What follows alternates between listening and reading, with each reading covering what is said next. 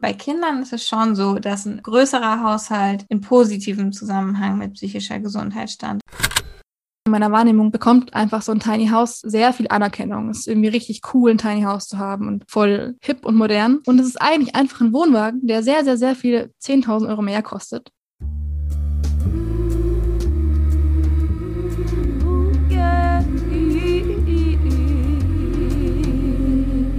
Du hörst Geistreich, den gesellschaftsanalytischen Psychologie-Podcast.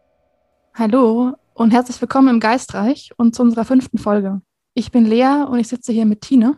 Ja, hallo. Und genau, es ist jetzt unsere fünfte Folge. In der Vorbereitung sind, habe ich gemerkt, sind teilweise Fragen aufgekommen, die mich sowieso in den letzten Monaten und auch in den nächsten Monaten in meinem Leben sehr beschäftigt haben und sehr beschäftigen werden. Ich bin Anfang des Jahres umgezogen und werde gleich auch wieder umziehen in ein paar Monaten und fand es auch voll schön, deshalb auch so in dem Podcast-Raum Platz zu haben für Überlegungen, die damit im Zusammenhang stehen.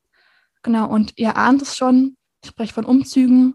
Es geht ums Thema Wohnen, um Wohnformen, um Gesundheit, um soziale Gerechtigkeit im Zusammenhang mit Wohnen. Und ich finde es auch spannend, mit dir, Tina, die Folge zu machen, weil ich das Gefühl habe, also erstens sind wir beide gerade in Phasen, in denen das Thema relevant ist irgendwie für uns. Und auch, weil ich das Gefühl habe, dass wir immer wieder Antworten gefunden haben, für, auf wie wir wohnen wollen, die von den klassischen Wohnvorstellungen abweichen. Ja, ich habe sowieso das Gefühl, dass das ein Thema ist, was bei vielen Leuten so im Hintergrund vielleicht mitläuft. Und ähm, manchmal ist es, also für mich war es total wichtig, ähm, mir bewusst zu machen, nicht zu denken, dass Wohnen so etwas ist, was man einfach tut, sondern mir bewusst zu machen, wie will ich denn eigentlich wohnen und was bedeutet Wohnen für mich und welche Wohnformen. Und ich glaube, deswegen, ja, hat es auch ganz viel mit Psychologie zu tun. Jetzt hast du eine Steilvorlage geliefert. Was bedeutet Wohnen für dich und was brauchst du an den Orten, an denen du wohnst und die du bewohnst? Ja, bei mir ist es so, ich bin wirklich ein sehr starker Gemeinschaftstyp, würde ich sagen. Ich habe noch nie alleine gewohnt, ganz allein. Ich kann es mir aber auch ehrlich gesagt überhaupt nicht vorstellen. Ja, und ich habe jetzt lange in WGs gewohnt, vorher mit meiner Familie und habe zwischendurch mal einen kleinen Abstecher gemacht ähm, und habe ein Jahr ungefähr in einer Pärchenwohnung gewohnt und habe gemerkt, das ist eigentlich einfach nicht so mein Format. Ja, habe dann irgendwie wieder zurück zur WG gefunden und habe jetzt auch für mich entschieden, ja, bei der WG zu bleiben. Auch wenn ich demnächst mit meinem jetzigen Freund zusammenziehe, werden wir zusammen in der WG ziehen. Einfach, weil wir uns beide Gedanken darüber gemacht haben, wie wollen wir wohnen und das ist das Ergebnis, was dabei rausgekommen ist. Und ich bin sehr gespannt. Wie ist es denn bei dir, Lea? Ich wohne gerade in, also es ist quasi auch eine WG, aber es ist eine sehr, sehr große WG. Es gibt zwei Häuser und insgesamt sind wir so um die 18 Leute. Es schwankt manchmal ein bisschen. Wow. Und in meinem Haus wohnen wir zu neunt. Und das Besondere ist, dass es nicht so ein klassisches WG-Konzept ist von Menschen suchen sich einander aus und es gibt irgendwie potenzielle VermieterInnen oder so, sondern das ist ein Hauswachtsprojekt. Es gibt eine Firma, die, also in dem Fall ist es ein Gebäude von der Stadt, was gerade, was lange leer stand. Und die Firma leistet quasi einen Sicherheitsdienst für die Stadt eben, dass, ja, also einmal, dass auch so Wasserleitungen laufen, dass es halt nicht irgendwie an Wert verliert und kaputt geht, aber schon auch der Sicherheitsaspekt von, es soll nicht eingebrochen werden. Ähm, und aber statt da irgendwie Sicherheitsmenschen hinzustellen, die Nachtdienste machen, ist das Motto Bewachen durch Bewohnen. Und die Firma vermietet es für relativ wenig Geld eben an Menschen, die dann dort wohnen und auf das Haus aufpassen. Und vor allem auch einfach sehr zusammen wohnen.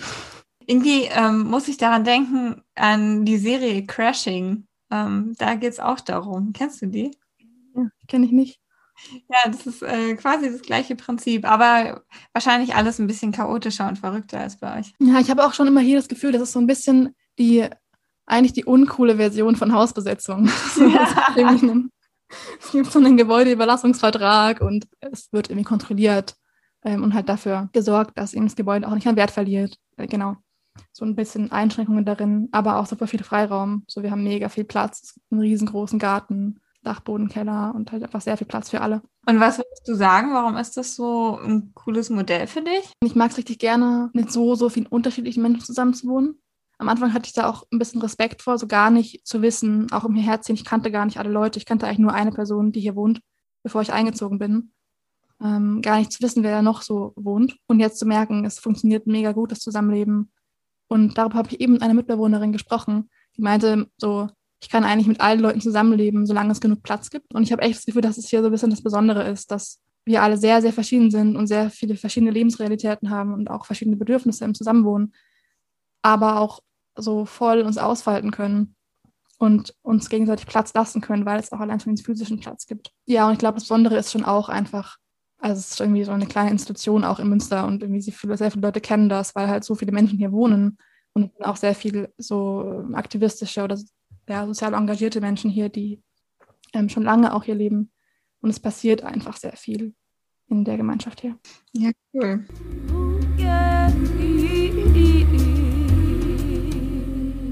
Ja, also wir haben ja so ein bisschen von uns erzählt. Ja, Lea hat ja auch schon gesagt, wir sind beide Menschen, die in vielleicht nicht ganz so konventionellen Formen gerade wohnen.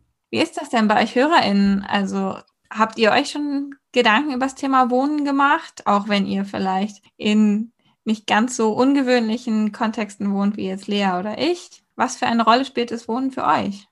Und auch, das ist eine Frage, die ich mir in der Vorbereitung voll viel gestellt habe. So, was suche ich eigentlich im Wohnen und was brauche ich da? Das würde ich auch voll gerne dich fragen. Was brauchst du im Wohnen? Was wünschst du dir? Ich brauche auf jeden Fall, habe ich ja, glaube ich, vorhin schon gesagt, so Gemeinschaft, Gemeinschaftsgefühl. Ich bin aber schon jetzt eher eine ordentliche Person und wäre jetzt, glaube ich, auch nicht happy damit, mit so ganz viel Chaos und ganz viel Durcheinander, sondern ich mag schon auch gerne meinen eigenen Raum haben.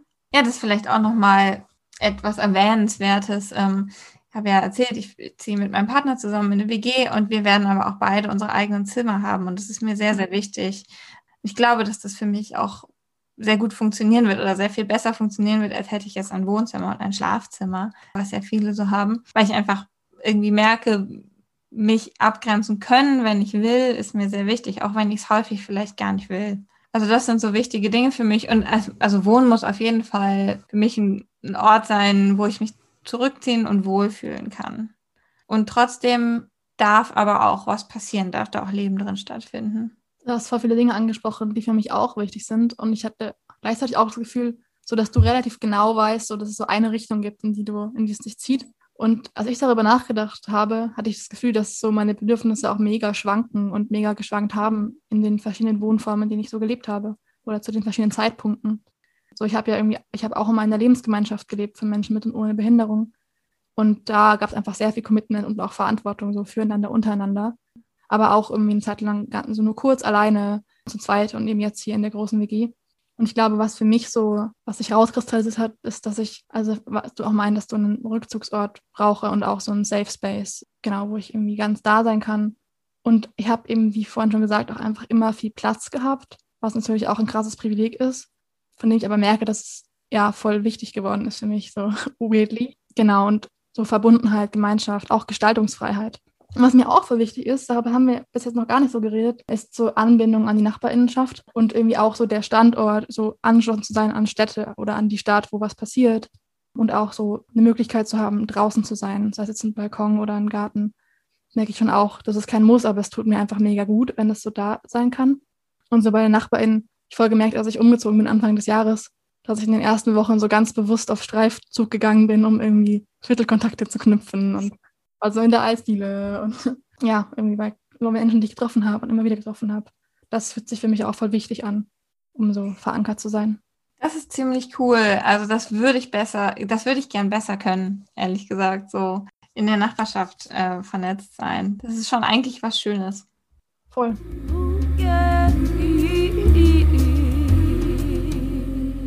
Ja, jetzt haben wir schon voll viel über uns geredet und was irgendwie Wohnen bedeuten kann oder was Bedürfnisse darin sein können bevor wir übergehen zu so einem bisschen psychologischeren Blick auf Wohnen, ist mir auch voll wichtig zu sagen, dass so in meinem Prozess das Thema eben zu denken und auch momentan zu denken, es sich wichtig anfühlt, es auch global zu machen und eben soziale Gerechtigkeitsaspekte mit einzubeziehen. Und auch in dem Gespräch jetzt heute, so ist es halt so, wir sprechen jetzt irgendwie über Wohnen in Deutschland und das ist vielleicht übertragbar auf irgendwie mittel, andere mitteleuropäische Länder, Nord- und Westeuropa und halt aber auch dort irgendwie auf Wohnwelten, die wir sehen können und die wir mitdenken können da wollte ich einfach nochmal darauf hinweisen, dass wir so jetzt oft Wohnen sagen, aber es natürlich so ein, ein bestimmter Ausschnitt aus Wohnen ist.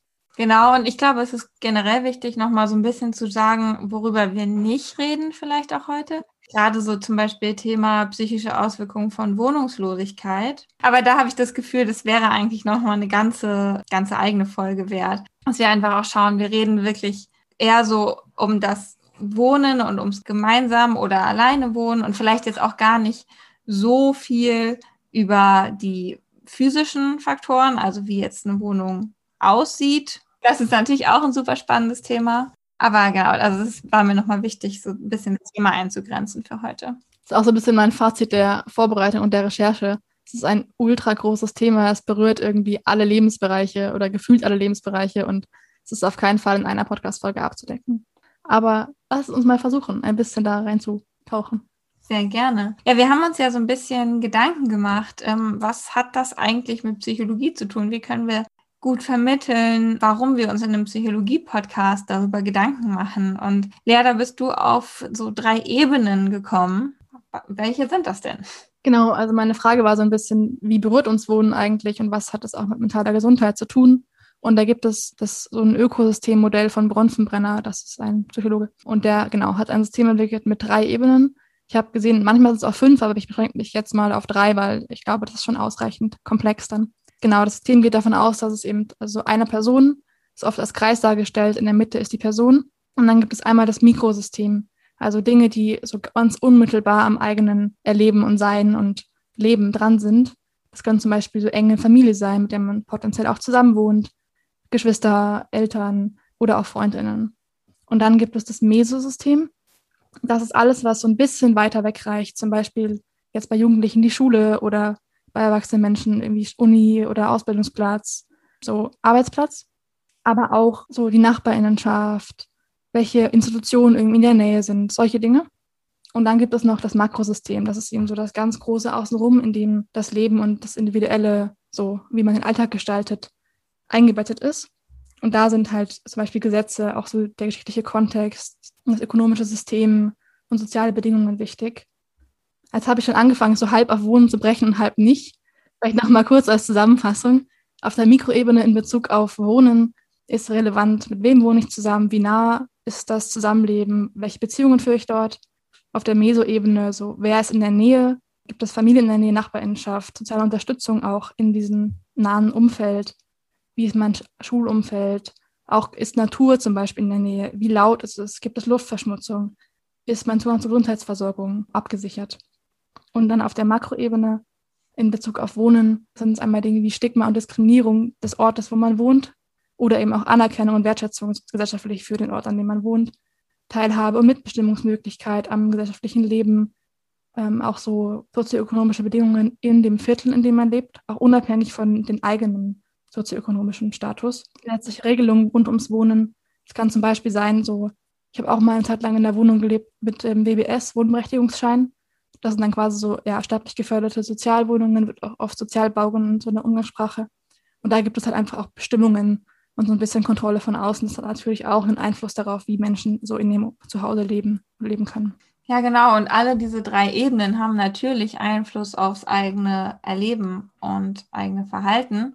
Genau, das ist ja so dann der psychologische Blickwinkel darauf. Und deswegen wollten wir uns in einem Psychologie-Podcast mit dem Thema Wohnen beschäftigen. Gerade, wir haben ja von am Anfang schon gesagt, es ist so mit das zeitliche, teilweise finanzielle, eins der größten Investments, die man so macht in seinem Leben. Und deswegen, ja, es ist eigentlich schon fast verwunderlich, dass da nicht noch viel mehr drüber gesprochen wird. Ich finde auch so anhand dieses Systems, und es ist jetzt halt ein, ein Modell, ein, ja, eine Art, es darzustellen, was irgendwie einen Menschen in seinem Leben, in ihrem Leben beschäftigt. Aber es ist ja schon sehr deutlich, dass so Wohnen auf allen Ebenen des Systems verbunden ist oder eher relevant wird. Ähm, ja, Tine, jetzt haben wir irgendwie ganz nicht von so Wohnen generell geredet. Wie wohnen Menschen denn in Deutschland? Ja, ich habe mal so ein paar Zahlen rausgesucht. Also grundsätzlich gibt es ja verschiedenste Arten zu wohnen. Also äh, alleine, zu zweit, in WGs, in Familien, in Einrichtungen, in Wohnheimen. Erstmal habe ich gefunden, dass es 17,6 Millionen, also die Zahlen sind ein, zwei Jahre alt, aber so viel wird sich nicht geändert haben, ein Personenhaushalt in Deutschland gab. Und das ist tatsächlich, was ich auch nicht gedacht hätte, das hat mich sehr überrascht, die häufigste Wohnform.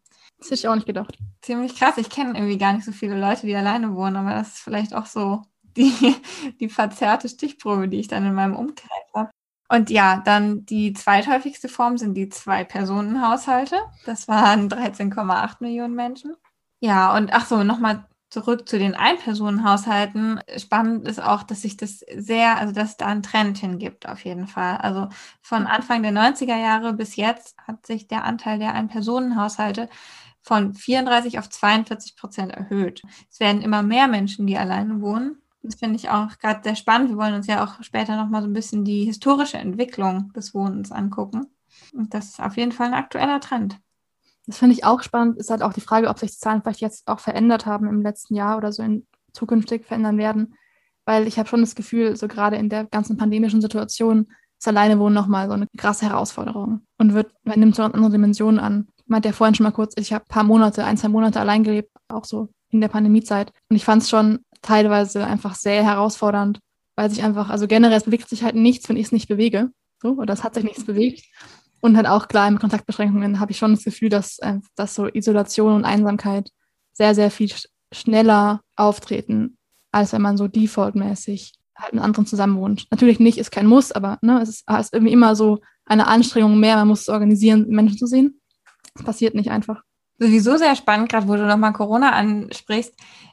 Es wird ja irgendwie andauernd so in Haushalten gedacht, so in den letzten anderthalb Jahren. Und das macht es irgendwie, finde ich, ganz spannend, weil wenn eben die höchste Anzahl der Menschen oder nee, die häufigste Wohnform eben Ein-Personen-Haushalte sind, dann muss man ja vielleicht schon mal drüber nachdenken, was bedeutet es dann eben, wenn man als ein Haushalt gezählt wird, aber auch nur ein Mensch ist. Das stimmt. Du meinst auch so gerade in der Zeit, wo man irgendwie so einen anderen Haushalt treffen durfte und so, oder? Ja, klar. Und das halt irgendwie scheinbar sehr doll davon ausgegangen wird, dass Menschen eben nicht alleine wohnen. Ha. Weil sie ja immer sich irgendwie in ihrem Haushalt noch treffen dürften und so. Mit sich selbst kann man sich schwierig treffen. Also. Schon auch, aber ist dann eine andere Erfahrung. Und gleichzeitig ist ja schon auch einfach wichtig zu sagen, dass so alleine zu wohnen oder mit wenigen Menschen zu wohnen in der letzten Zeit auch eine ganz schön, ein ganz schön großes Privileg war. So, es gibt ja auch die Kehrtseite von sehr, sehr beengt wohnen und nicht raus dürfen und nicht andere Menschen sehen können. Ja, ist ja auch eine sehr ja, anstrengende Sache. Auf jeden Fall, vor allem wenn man sehr viel zu Hause sein muss. Ja, was andere Wohnformen angeht, also es gab fünf Millionen Menschen in Deutschland 2018, die in einer WG lebten. Auch da gibt es einen Trend hin wohl. Also 2014 waren es noch 4,2 Millionen. Das finde ich auch irgendwie sehr spannend und für mich persönlich, ich habe ja schon am Anfang erzählt, auch sehr cool. Und dann gibt es natürlich noch zum Beispiel Menschen, die in Einrichtungen wohnen.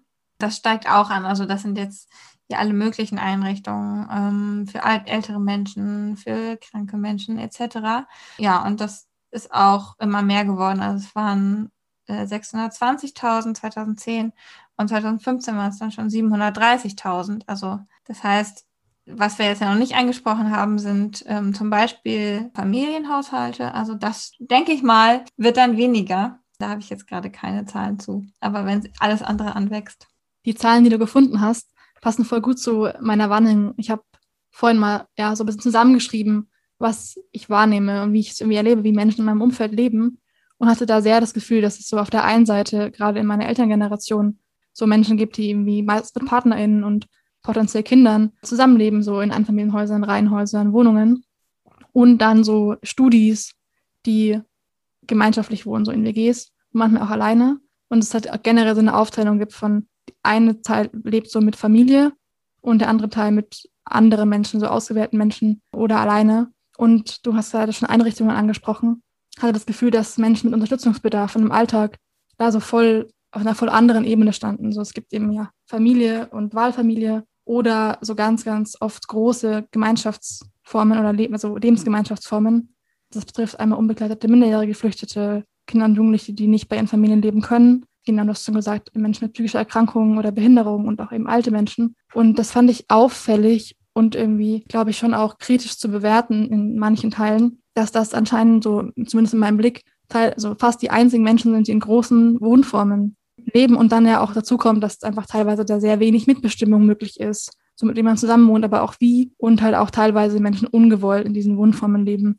Das passt auch vielleicht ganz gut zu den Zahlen und zu der Erhöhung, die du gefunden hast, Seit 2017 ist ja das Teilhabegesetz, das Bundesteilhabegesetz erneuert worden. Und da wurden einfach sehr viel Gelder gestrichen, also jetzt für Menschen mit Behinderung ambulant unterstützt zu werden, weil es billiger ist, Menschen halt gemeinsam irgendwie in einem Ort zu haben und dort irgendwie zu begleiten. Das passt dann vielleicht, ist vielleicht auch ein Teil der Zahlen, gefunden hast, dass einfach das potenziell mehr passiert, weil dafür halt eher die Gelder da sind. Und ich finde es auch auffällig, dass da oft eine Marginalisierung passiert, so also physisch, ist auf dem Stadtrand oder in kleinen Dörfern und es gibt wenig Kontakt so zu anderer Stadtgesellschaft. Und ich finde es aber auch total spannend, mal die Kehrseite sich anzugucken und zu denken, es hat ja mit Sicherheit auch Vorteile, in großen Gemeinschaften zu leben. Warum gibt es eigentlich nicht Menschen, die sich das so, oder gibt es natürlich, aber warum gibt es nicht so paar viele Menschen, die das sich aneignen, dieses gemeinschaftliche Wohnen? Sondern warum wird es einigen eben aufgestülpt und warum ist es nicht, abgesehen davon, irgendwie so verbreitet? Ja, voll. So, das ist ja ein bisschen was, vielleicht in die Richtung, die du gerade denkst, in einer Wohnform, in der ich mal gelebt habe für ein Jahr, eben eine Lebensgemeinschaft von Menschen mit und ohne Behinderung. Ähm, da war es sehr so, dass sich alle ausgesucht haben, dort zu wohnen und auch so ausgesucht haben, gemeinsam dort zu sein und irgendwie committed zu sein und sich im Alltag zu unterstützen und zu begleiten. Und es war für mich auch ein, also eine mega bereichernde, wunderschöne Zeit, die voll in mir bewegt hat. Und auch mit einer der schönsten Arten des Zusammenwohnens, weil es einfach so viel Verbundenheit gab und so viel ja, Zusammensein und miteinander Dinge gestalten und miteinander auch lernen und wachsen. Ich kann mir vorstellen, dass es schon auch was ist, was potenziell kommt, was auch nicht so aus deinen Zahlen heraustritt, aber zumindest in meinem Umfeld habe ich das Gefühl, dass es sich schon sehr in die Richtung bewegt, dass Menschen das aufbrechen, so ich entweder wohl mit Familie, so, also Verwandtschaft, also biologischer oder alleine, sondern dass es so sehr viel mehr andere Wohnformen gibt, die langsam so auch Menschen für sich suchen. Voll, ich glaube, da können wir auch später nochmal drüber sprechen. Ich habe da auch nochmal irgendwie ein paar spannende Anekdoten irgendwie so gefunden. Vielleicht sollten wir uns vorher noch mal so ein bisschen anschauen. Ich habe ja vorhin auch schon angekündigt, dass wir noch mal uns die historische Entwicklung des Wohnens anschauen möchten. Ja, hast du da was rausgefunden? Ja, und zwar ähm, einmal so bezogen auf Stadt und Land und wie Arbeiten und Wohnen zusammen funktionieren, dass früher und früher ist damit so vor Industrialisierungszeit gerade im landwirtschaftlichen Bereich Arbeit und Wohnen an einem Ort stattfanden, das halt genau vor allem im ruralen Gebiet ähm, so auf Dörfern stattfand und dann eben im Zuge der Industrialisierung für Lohnarbeit Menschen in Städte gezogen sind und da es auch begann, dass es sich so getrennt hat und es irgendwie einen Wohnort gab und man ganz woanders tagsüber gearbeitet hat. Und ich habe das Gefühl, um so wieder ins Jetzt so zu kommen, dass es momentan, und ich weiß nicht, ob es dazu Zahlen gibt oder ob es nur meine Wahrnehmung ist, sich wieder ein bisschen verschiebt und jetzt ist teilweise so eine Rückkehr, davon ist ja auch oft die Rede, so eine Rückkehr ins ländliche Gebiet irgendwie gerade so von jungen Familien und auch eher privilegierteren Menschen, die Möglichkeiten haben, dann halt auch trotzdem ein Auto zu haben und irgendwie verbunden zu sein mit den Städten, dass jetzt Leute wieder eher aufs Land ziehen. Ja, erstens das und das natürlich vielleicht auch eine Rückkehr zu dieser Verbindung, dass Arbeit auch im Zuhause stattfinden kann. Also früher war es natürlich dann eher die Arbeit irgendwie auf dem Hof zum Beispiel, so landwirtschaftliche Arbeit, ähm, die im eigenen Haushalt stattgefunden hat. Und mittlerweile, ähm, klar, da hat Corona auch einfach eine große Rolle gespielt, aber so gerade Stichwort Homeoffice, die Grenzen zwischen, okay, was ist Wohnort und was ist Erwerbsarbeitsort, verschwimmen irgendwie immer mehr wieder, habe ich das Gefühl. Und eine Weile war es natürlich so, das Wohnen wurde so gesehen als, als Ort ja, des Nichtarbeitens und auch als ganz intimer Ort, der halt auch vor allem für die Kleinfamilie da war und wo dann vor allem Reproduktionsarbeit, das bedeutet so zum Beispiel Haushaltsarbeit oder Kindererziehungsarbeit gemacht wurde. Und irgendwie verschwimmt es gerade wieder. Und das ist eigentlich, finde ich, eine sehr spannende Entwicklung. Und ich bin gespannt, wie es damit weitergeht. Stimmt, das ist auch jetzt also so auch sehr beschleunigt, so das Zusammenwachsen von Arbeit und Wohnen durch die ganze Corona-Situation. Da bin ich auch gespannt, wie sich so langfristig das Verhältnis zu Wohnen verändern wird in der Gesellschaft. Wenn es wieder so zusammenfließt, Arbeiten und Wohnen. Ja, und wir haben jetzt natürlich viel über Wohnformen geredet und über Entwicklungen, gesellschaftliche Entwicklungen und unseren eigenen Blick darauf. Und vielleicht wird es jetzt noch mal ein bisschen Zeit für, für psychologische Fakten ich habe mich da so mal so ein bisschen reingestürzt in die Recherche und war ziemlich überrascht davon, wie viel es gab, aber eben nicht das, was ich erwartet habe, sagen wir mal so. Es gab viel zum Thema ja, architektonische Einflüsse im Wohnen. Also so Umweltpsychologie quasi so ein bisschen. Ganz genau. Und dann gab es natürlich relativ viel zum Thema Wohnform im Alter aber relativ wenig dazu, wie denn für die allermeisten Menschen das Wohnen, was für Auswirkungen das hat. Und die meisten Paper, die ich dazu gefunden habe, waren sehr alt. Also ich habe irgendwie das Gefühl gehabt, es gab so in der zweiten Hälfte des 20. Jahrhunderts mal so einen Trend, das zu erforschen und dann ist es aber irgendwie veräppt. Und man muss eben leider dazu sagen, dass zu dieser Zeit die Forschung, die psychologische Forschung einfach methodisch teilweise noch nicht so ausgereift war wie jetzt. Oft sind Nachbarschaftseffekte nicht rausgerechnet. Dann der sozialökonomische Status ist nicht richtig rausgerechnet worden. Und dadurch ist es manchmal auch wirklich schwer, diese Paper irgendwie zu interpretieren. Also es gibt zum Beispiel Studien, die eben sagen, Einfamilienhäuser seien am besten für die psychische Gesundheit. Und psychische Gesundheit wurde definiert als ähm, Symptome psychischer Erkrankungen, aber auch soziale Maße wie Unterstützung und Beziehungen zu NachbarInnen. Aber eben super schwer zu sagen, weil damals eben ja manche Dinge nicht rausgerechnet wurden. Also es wurde quasi nicht rausgerechnet oder nicht mit einbezogen, dass ein Einfamilienhaus haben und dort zu wohnen auch einfach ein krasses Privileg ist. Und das natürlich auch ganz viel anderes mit sich bringt. Also dass man sich das leisten kann, ist ja wahrscheinlich, hat man dann auch einen stabilen Job und der hat mit Sicherheit auch irgendwie Auswirkungen und solche Dinge. Und ähm, deswegen ist es da irgendwie, finde ich, schwer, ja, gerade aktuelle Aussagen zu treffen. Wozu ich ein bisschen mehr gefunden habe, ist so zum Thema Nachbarschaftlichkeit und Gemeinschaftsgefühl. Also erstmal Gemeinschaftsgefühl ist so das Gefühl, zu einem Netzwerk an Beziehungen zu gehören, auf das man sich verlassen kann. Auch da gab es ein paar von diesen Papern, die gesagt haben, in Mehrfamilienhäusern wurde weniger Gemeinschaftsgefühl gemessen. Da gab es ein paar Theorien, zum Beispiel, dass es weniger Möglichkeiten der sozialen Interaktion gibt. Mhm. Also so räumlich. Genau, also zum Beispiel einfach keine Gärten, die nebeneinander liegen, wo man ins Gespräch kommen kann. Mehr Dichte oder also, dass die Leute dichter aufeinander wohnen, mehr Anonymität.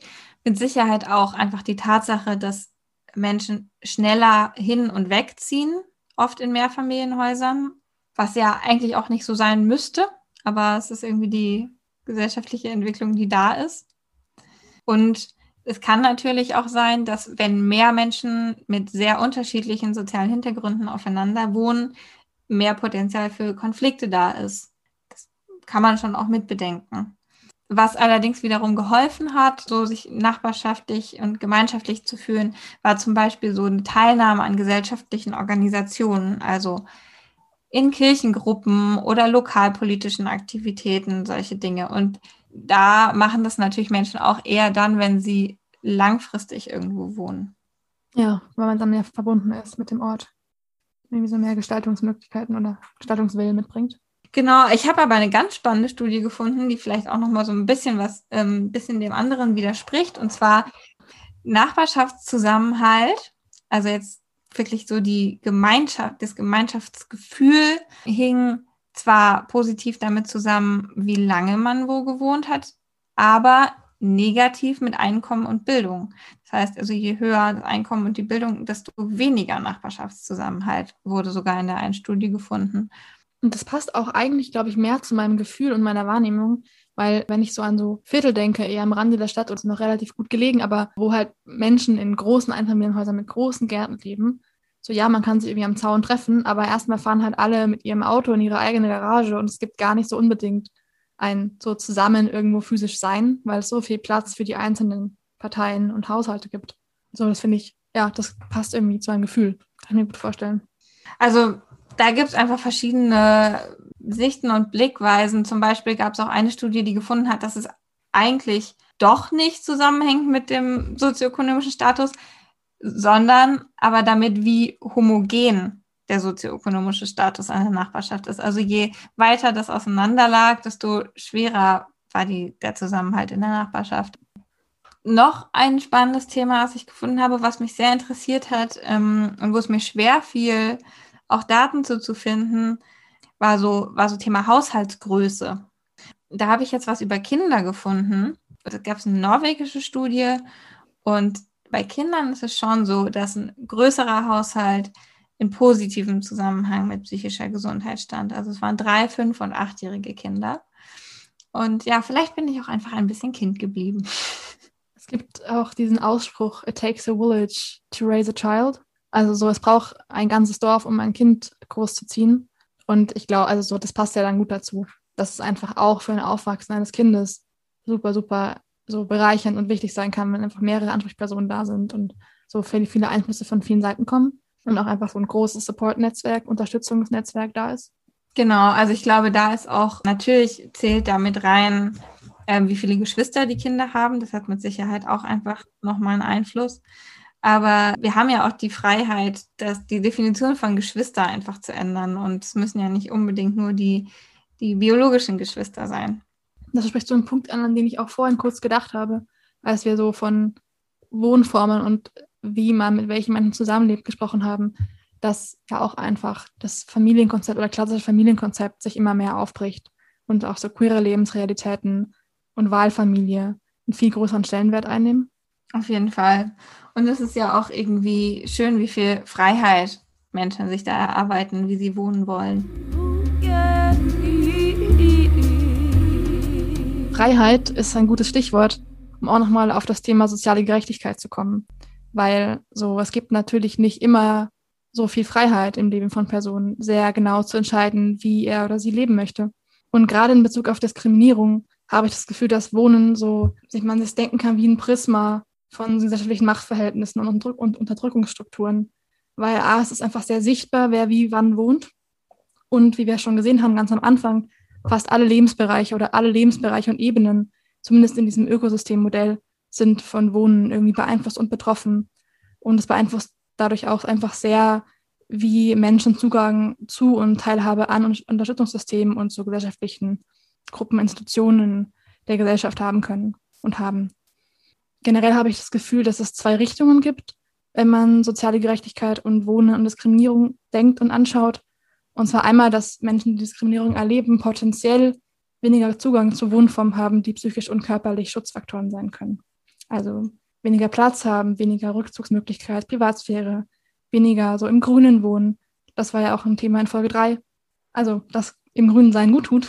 Und auch andersrum, also genau, und schlechte Wohnbedingungen halt auch mehr zu Stress führen, zu mehr Belastung und dann auch geringerer mentaler Gesundheit. Ähm, also so diese beiden Richtungen. Ich habe ein Beispiel gefunden aus Großbritannien. Da wird im Housing Podcast über Sozialbau und soziales Wohnen gesprochen. Und die haben eine Studie gefunden, bei der Menschen, die in sozialem Wohnungsbau leben, zum Zeitpunkt der Studie aktuell eine Diagnose psychischer Erkrankung hatten. Und das waren eben ein Drittel aller BewohnerInnen. Das ist richtig, richtig viel. Und auch da gab es natürlich wieder die Überlegung, dass es einerseits, oder was heißt Überlegung, ich glaube einfach, dass beide Sachen sehr relevant sind. Einerseits die Lebensbedingungen, mentale Gesundheit eher schwächen oder eher also Belastung darstellen und aber gleichzeitig auch Menschen, die sehr belastet sind, eher an diesen Orten leben.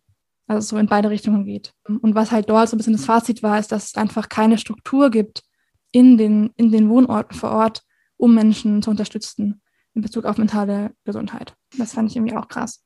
Generell finde ich es ja auch total spannend. So ganz klassische Psychologie ist ja zum Beispiel nach Seligman die Erkenntnis, dass Stressfaktoren noch als noch mehr stressiger wahrgenommen werden, wenn sie als nicht kontrolliert oder nicht kontrollierbar wahrgenommen werden. Und meisten Menschen kontrollieren ja nicht, ob sie in sozialen Wohnraum ziehen, sondern ähm, das, da bleibt ihnen manchmal nicht, nichts anderes übrig. Dass dann sozusagen, wenn sowieso schon die Bedingungen dort, also beengt, beengtes Wohnen zum Beispiel, stressig sind und dann auch noch du nicht die Kontrolle darüber hattest, das macht es natürlich nochmal viel stressiger. Voll und auch einfach so ein Kontrollverlust und Hilflosigkeitsgefühl, was dann dabei entstehen kann. Ich habe nochmal aus verschiedenen Studien so zusammengeschrieben, welche Faktoren potenziell zu welcher Belastung führen können. Einfach ein paar davon so einmal reingeben. Und zwar einmal so räumliche Dinge wie und Wohnqualitätsaspekte, wie schlechtere Luft, ähm, führen eben zu Bronchitis, Asthma, also auch körperliche Auswirkungen. Lautstärke kann zu Hörschäden führen, aber auch zu erhöhtem Blutdruck und eben mehr Stress und auch Stresshormonen nachweislich im Blut. Genauso wie gedrängtes Wohnen und wenig Rückzugsmöglichkeit. Dann auch Nachbarinnenschaften, da hast du ja schon ein bisschen von gesprochen. Und es gibt auch Ergebnisse, die zeigen, dass unabhängig vom individuellen sozioökonomischen Status, also unabhängig davon, wie eine Person selbst wirtschaftlich und sozial aufgestellt ist, dass bei Nachbarinnenschaften, wo halt generell der, der sozioökonomische Status gering ist, kardiovaskuläre Erkrankungen und auch die Sterblichkeit sehr erhöht sind. Also kardiovaskuläre Erkrankungen sind zum Beispiel Herzinfarkte. Und dass auch Kinder und Jugendliche schlechtere Leistungen in der Schule zeigen, wenn sie aus entsprechenden Vierteln kommen und auch ähm, ja, ihre mentale Gesundheit potenziell geschwächt ist. Das fand ich krass, nochmal zu sehen, dass auch einfach Nachbarinnenschaften über die eigene Lebenswelt hinaus so krasse Auswirkungen hat. Genau, und du hast gerade schon angesprochen, so Unsicherheit oder fehlende Kontrollmöglichkeiten von wie man wohnt. Da ist auch ein wichtiger Punkt, so die Dauer der Wohnsituation und die Möglichkeit darüber selbst zu entscheiden. Wenn man das nämlich nicht kann, ich denke da auch an Menschen in, in Unterkünften, also Menschen mit Fluchtgeschichte, die oft nicht entscheiden können, wie lange sie wo in welcher Unterkunft leben.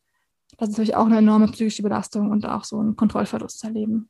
Dann auch noch fehlende Gestaltungsmöglichkeit in einem größeren Rahmen, zum Beispiel in Bezug auf Menschen, die in Gemeinschaftsformen leben, die gar nicht so sehr freiwillig ausgesucht sind, so, also Einrichtungen, Heime. Ähm, da führt natürlich zu sehr viel Disempowerment und irgendwie auch Passivität potenziell. Man hat nicht so viel Kontrolle und kann auch zu Rückzug führen.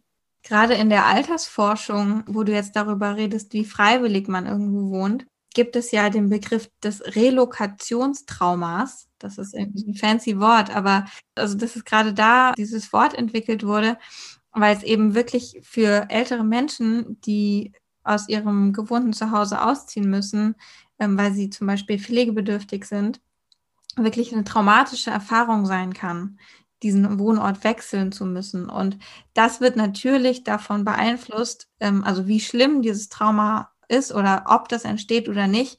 Da ist, ob die Person freiwillig ein- oder auszieht, ähm, ein total großer Faktor. Und je freiwilliger dieser Umzug ist, desto niedriger ist natürlich die Wahrscheinlichkeit eines Relokationstraumas. Genau, dieser Kontrolle- und Entscheidungsaspekt ist auch einer, den Sven ja in der Folge 4 zu mentaler Gesundheit und Diskriminierung sehr genau erläutert hat. Also Kontrollverlust und Trauma und wie das zusammenhängt. Als kleiner Teaser. Ich wollte nochmal zurückkommen auf Nachbarschaftseffekte, beziehungsweise genau wie der Ort, wo Menschen wohnen, mit dem eigenen Leben zusammenhängt. Und zwar ist da ein ziemlich interessanter Punkt der sogenannte Glasgow-Effekt. Also Glasgow wie die Stadt in Großbritannien. Und zwar ist Glasgow die Stadt, in der die Lebenserwartung von Menschen in verschiedenen Vierteln am weitesten auseinander liegt, europaweit. So zum Überblick, im Durchschnitt sind in Großbritannien werden Menschen, Männer 77,7 Jahre alt und Frauen 81,9. Und in Glasgow, es gibt da so ein Video, wo ein, ein Reporter so durch die Straßen läuft und mit einem Gesundheitsforscher durch die Viertel läuft und darüber spricht. Und das fängt an in einem Viertel, wo der Gesundheitsmensch sagt, dass hier gerade Männer 79 Jahre alt werden und eine Straße weiter sogar noch 80. Leider werden die Zahlen dann am Ende nur noch auf Männer bezogen und nicht mehr auf Frauen. Ähm, deswegen bleibe ich jetzt bei diesen, weil es gibt keinen anderen. Und dann zeigt er so mit dem rechten Arm ein anderes Viertel und sagt so, ja, und hier so eine halbe Meile runter haben, leben die Leute schon fünf Jahre weniger. Und wenn sie noch eine halbe Meile weitergehen, dann sind es 15 Jahre weniger. Durchschnittliche Lebenserwartung. Und ja, das finde ich einfach krass und auch krass. So, es sind, glaube ich, insgesamt irgendwie nicht mal zwei Meilen zwischen diesen 80 Jahren Lebenserwartung und halt irgendwie, also ich glaube, das niedrigste waren irgendwie dann 54 Jahre in dem am wenigsten privilegierten Viertel. Genau, der Durchschnitt in dem ärmsten Viertel von Glasgow sind 54 Jahre für Männer und das ist auch der niedrigste Durchschnitt in Westeuropa, also Lebenserwartungsdurchschnitt. Und das finde ich einfach so ein sehr, sehr eindrückliches Beispiel dafür, wie Klassismus und die Möglichkeiten zu wohnen und der Ort, wo Menschen leben, sich so richtig krass auch auf einen einzelnen Menschen auswirkt und das Leben von Personen. Nein, das wird mit Sicherheit nicht nur am Wohnen liegen, sondern das wird ja auch von den gleichen Dingen beeinflusst, also finanzielle Möglichkeiten. Ne? Das ist natürlich nicht nur, dass die, der Wohnort oder die Wohnform den Einfluss nimmt, aber es ist trotzdem, es schlägt sich im Wohnen so sehr wieder. Gut, dass du das nochmal sagst. Ich glaube, ich habe das ein bisschen in meinem Sprechen fallen gelassen. Äh, das ist eigentlich, was ich damit illustrieren will, ist so dieser Prisma-Effekt, den ich vorhin beschrieben habe, dass sich ganz viele Machtstrukturen und Diskriminierungsformen und ähm, ja, Unterdrückungs- Achsen äh, im Wohnen zusammenlaufen. Und jetzt eben auch vor allem so Klassismus. Vielleicht noch ein Punkt weg von dem Glasgow-Beispiel, ja, was einfach sehr krass ist. Ähm, wir hatten vorhin von Stadt-Land gesprochen und davon, dass Menschen potenziell wieder aufs Land ziehen und das auch eher so mit besserer Luft, mehr Platz, Freiraum und so sehr privilegierten Wohnen und Leben zusammenhängt. Da wollte ich nochmal auch darauf zu sprechen kommen, dass auch das, so dieses auf dem Land leben und dort besser leben als in der Stadt, Privileg ist, von dem nur manche profitieren. weil es einfach auch dort mehr Diskriminierung gibt in vielen Bereichen. Es gibt mehr Queerfeindlichkeit im ruralen Gebiet. Da gibt es eine Studie von 2014, die, die haben leider nur mit nicht-heterozismännern gesprochen. Also man kann es vielleicht jetzt nicht so direkt auf alle queer Menschen verallgemeinern, aber ich glaube schon, dass es da eine Tendenz gibt, dass es eben im ruralen Raum mehr wahrgenommene und auch erlebte Diskriminierung gibt im Vergleich zu städtischen Räumen. Und zum Beispiel Tupoka Ogette spricht in dem Podcast viel mit schwarzen Frauen und auch viel über so Aufwachsen oder Urlaub machen oder Wohnen in, in ländlichen Gebieten. Und da wird auch ganz klar immer wieder so berichtet, dass es einfach, dass Rassismuserfahrungen potenziell oder dass von betroffene Menschen sich potenziell unsicherer fühlen in ländlichen Gebieten. Das nochmal vielleicht so als Kontrapunkt zu diesem, oh, am Land ist alles voll schön und es ist super, dahin zu ziehen, wenn man die Möglichkeit hat. Das gilt halt auch nicht für alle. Auch da muss ich, glaube ich, wieder sagen, dass das würde ich mir am liebsten nochmal in einer komplett eigenen Folge anschauen, so Stadt, Land und äh, Einfluss auf, auf psychisches Wohlbefinden. Was mir noch einfällt zum Thema so soziale Ungleichheit, bei der Folgenvorbereitung hattest du über Tiny Houses geredet und ich muss zugeben, ich war da selbst total verblüfft von, von dieser Erkenntnis. Vielleicht möchtest du sie auch nochmal mit unseren HörerInnen teilen. Ja, voll gerne. Ähm, und zwar haben wir genau über Tiny Houses geredet. Das sind so Häuser, die auf sehr, sehr, sehr minimalem Raum gebaut werden, aber auch sehr so geplant, dass wie möglichst viel Luxus da reinpasst, so, zumindest in meiner Wahrnehmung. Und es sind eben Häuser, die sich auch transportieren lassen und an verschiedenen Orten stehen können. Und eigentlich, wenn man das so beschreibt, ist es sehr ähnlich wie ein Wohnwagen oder ein Wohnmobil. Und dann habe ich darüber nachgedacht, das ganze Tiny Houses-Ding kam in meinen Sinn oder hat, kam erst in mein Leben so als Konzept, als eine Freundin mir davon erzählt hat, dass sie eben sich überlegt, ein Tiny House zu bauen und irgendwie zu konzipieren und dass es voll gut wäre, weil sie arbeitet auch gerade bei einer Unternehmensberatung und halt irgendwie sehr viel wechseln muss zwischen den Städten, dass es voll praktisch wäre, irgendwie ein Haus zu haben, was sie mitnehmen kann. Und ja, in meiner Wahrnehmung bekommt einfach so ein Tiny House sehr viel Anerkennung. Es ist irgendwie richtig cool, ein Tiny House zu haben und ja, voll hip und modern. Und es ist eigentlich einfach ein Wohnwagen, der sehr, sehr, sehr viel 10.000 Euro mehr kostet. Und Wohnwägen sind ja schon eine Lebensform, die ganz schön viel Abwertung erfährt gesellschaftlich. Und ein großer Teil von dieser Abwertung ist sicherlich auch Unterdrückung und Diskriminierung von Romja und Sintica, die eben so in so einem Stereotypenbild sehr mit Leben in Wohnwägen oder so nicht fest an einem Ort verankerten Leben verbunden werden. Ja, und das fand ich einfach voll krass, so, dass quasi die gleiche Wohnform so sehr anders bewertet wird, je nachdem, wer dort lebt.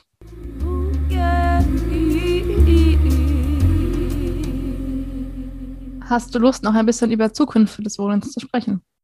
Sehr gerne. Ähm, ja, wir haben ja jetzt so ein bisschen über viel Problematisches geredet und um vielleicht auch nochmal so ein bisschen zuversichtlicher die Folge abzuschließen und weil das ja auch ein Podcast sein soll, der sich den Wandel anschaut und was sich gesellschaftlich wandeln sollte oder könnte, damit es Menschen besser geht, wollen wir uns vielleicht auch nochmal so mögliche zukünftige Wohnformen anschauen. Was so ein bisschen der Aufhänger ist für mich auch äh, darüber zu sprechen ist, ich habe neulich ein Spiegelcover gesehen, da ging es um die Hauspreiskrise und da stand dann eben, warum sich Normalverdiener heutzutage kein Eigen oder kaum noch ein Eigenheim mehr leisten können. Und ähm, da ich mich sowieso so ein bisschen mit Wohnungspolitik auseinandergesetzt habe, habe ich mir mal diesen Spiegel gekauft und diesen Artikel gelesen. Und was ich total faszinierend fand, war, dieser Artikel endete damit, dass das Wohnsyndikat vorgestellt wurde und verschiedene gemeinschaftliche Wohnprojekte. Und der Tonfall dieses Artikels war so ein bisschen, ja, also wenn das alles mit den Eigenheimen nicht mehr klappt und alles viel zu teuer wird, weil die Preise werden auch nicht sinken, dann ist das ja vielleicht so ein bisschen die Lösung. Und das sieht aus, als könnte es die Zukunft werden. Und ich hatte irgendwie immer gedacht, dass das so was sehr Alternatives ist. Aber mittlerweile ist irgendwie selbst der Spiegel auf den Trichter gekommen. Also es scheint irgendwie wirklich eine gesellschaftliche Bewegung zu sein in die Richtung. Und deswegen würden wir uns vielleicht noch mal ein bisschen mit so gemeinschaftlichen Wohnprojekten auseinandersetzen. Willst du das vielleicht noch mal sagen, was das Wohnhaussyndikat ist? Genau, das Mietshäuser-Syndikat ist eine Rechtsform oder Wohnsyndikat, ich glaube, das kann man beides sagen, ist eine Rechtsform. Genau genommen ist es eine gemeinnützige GmbH und die vergeben sozusagen Kredite an große Personengruppen, die ein Gemeinschaftswohnprojekt erwerben wollen. Und die Besonderheit ist, dass es eben nicht die Leute dann am Ende besitzen, die dieses aufgebaut haben, sondern dieses Haus gehört dann der GmbH, Die Menschen, die es aufgebaut haben, haben aber ein lebenslanges Recht, dort zu wohnen und zahlen weiterhin etwas Miete und mit dieser Miete wird dann sozusagen dieser Kredit abbezahlt und dann auch neuen Wohnprojekten ein Kredit ermöglicht. Das klingt so, als würde es aufbauen auf dem Recht auf Stadt, als soziologische Idee. Das habe ich in der Recherche gefunden und das ist ein Konzept, was 1968 von dem Soziologen Henri Lefebvre, ähm, hat ein Buch geschrieben, Droit à la Ville, also eben Recht auf Stadt, ähm, entwickelt wurde. Und da geht es, also es ging ausgehend von so Massenbauten in der Nachkriegszeit mit irgendwie relativ schlechten sozialen Wohnbedingungen, wo er gesagt hat, okay, ähm, es muss anders gehen und es sollte sein, aktiv am Leben und auch am Leben in der Stadt und städtischen Räumen teilzuhaben und die gestalten zu können. Und zwar, dass die Menschen, die dort wohnen, die gestalten. Und heute sind es vor allem auch Antigentrifizierungsbewegungen, die aus diesem Recht auf Stadt oder innerhalb der Recht auf Stadtbewegung entstehen und eben mit dem Ziel urbane, inklusive und mehrgenerationale Wohnprojekte zum Beispiel zu fördern. Vielleicht ist auch einfach das Mietshaus-Syndikat aus der Gedankenbewegung entstanden, oder? Das kann ich dir nicht genau sagen, aber mit Sicherheit. Vielleicht, wir haben jetzt so viel über gemeinschaftliche Wohnprojekte geredet, vielleicht sollten wir es nochmal so ein bisschen umreißen, was das denn überhaupt ist. Also grundsätzlich sind es eben sozusagen gemeinschaftlich geplante Wohnprojekte. Grundsätzlich geht es eben darum, in einem bewussten Kontext mit anderen zu leben. Das soll sowohl die Wahrung einer Privatsphäre zulassen, aber trotzdem auch für soziale Einbindung sorgen. Teilweise hat es auch noch thematische Ausrichtungen. Also es gibt zum Beispiel ökologische Wohnprojekte, es gibt familiengerechte Wohnprojekte oder altersgerechte. Und ja, meistens sind die so Bottom-up-Prozesse, also dass die BewohnerInnen ähm, sich zusammenschließen oder die dann zukünftigen BewohnerInnen sich zusammenschließen und das entwickeln. Mittlerweile gibt es aber auch tatsächlich so Top-Down-Modelle, also dass zum Beispiel kommunale Träger das mit Absicht fördern als zukünftiges Wohnmodell. Man kann das natürlich auch negativ sehen oder man kann da auch so ein bisschen was draus lesen, was so eine Absicht hat, gerade wenn es so um intergenerationales Wohnen geht, dass zum Beispiel die Politik einfach nicht genug Geld zur Verfügung stellt für ähm, Pflege zum Beispiel. Und dass jetzt dann sie sich irgendwelche anderen Möglichkeiten überlegen und anstatt, dass es dann eben Menschen, die professionell dafür ausgebildet sind zu pflegen, wird so ein bisschen abgewälzt auf die anderen BürgerInnen, die dann noch bitte mal in gemeinschaftliche Wohnprojekte ziehen soll, um sich dann um die pflegebedürftigen Menschen zu kümmern. Es hat mit Sicherheit auch für diejenigen, die sich dann kümmern, total positive Aspekte und ich kann es mir auch selber gut vorstellen, aber trotzdem hat es, kann das so ein bisschen diesen Beiklang haben und das ist, finde ich, schon auch erwähnenswert.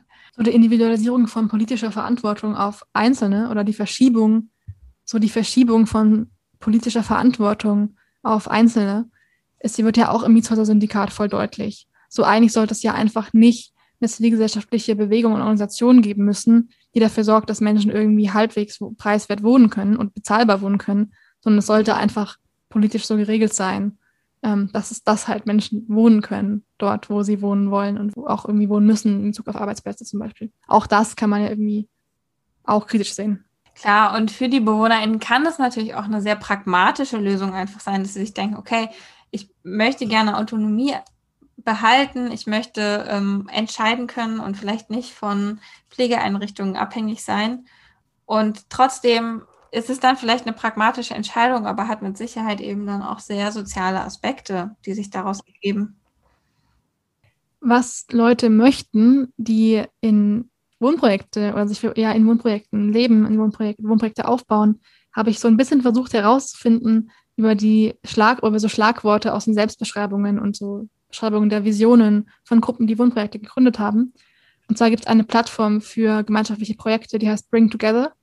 Und da werden einfach in Kacheln sehr viele verschiedene Lebensgemeinschaften vorgestellt. Und ich habe da mal so durchgescrollt und aufgeschrieben, was immer wieder vorkam. Und es fasst auch, finde ich, ganz gut zusammen, was wir, was du gerade erzählt hast zu Wohnprojekten und was wir irgendwie schon im ganzen Gespräch immer wieder mal besprochen haben. Und zwar waren Schlagworte inklusiv, gemeinschaftlich, Quartier, also dieser Nachbarinnenschaftsaspekt, Synergien, nachhaltig, offen, generationsübergreifend, verbindlich, verantwortungsbewusst.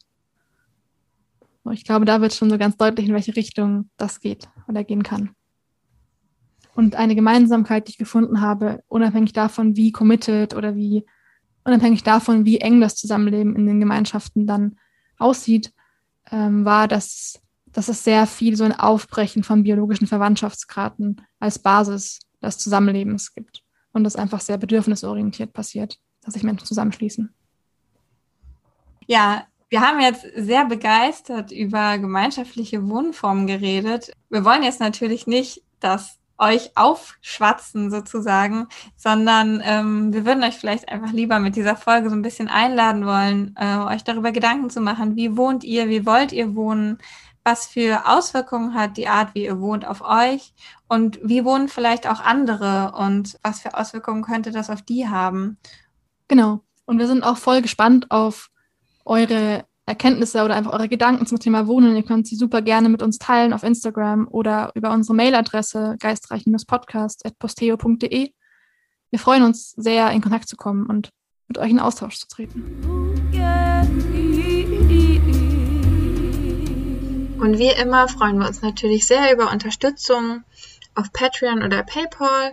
Auf PayPal könnt ihr einmalige Spenden machen. Auf Patreon könnt ihr uns auch monatlich unterstützen. Da freuen wir uns natürlich ganz besonders. Und grundsätzlich folgt uns auf Instagram unter geistreich-podcast und erzählt euren Freundinnen, euren Familienmitgliedern, euren Kolleginnen, wem auch immer von unserem Podcast, falls ihr glaubt, dass es ihnen gefallen könnte. Verbreitet ihn, denn vor allem freuen wir uns, wenn möglichst viele Menschen uns zuhören und über unsere Themen nachdenken. Dann sagen wir Tschüss und bis zum nächsten Mal im Geistreich. Habt es gut. Ciao.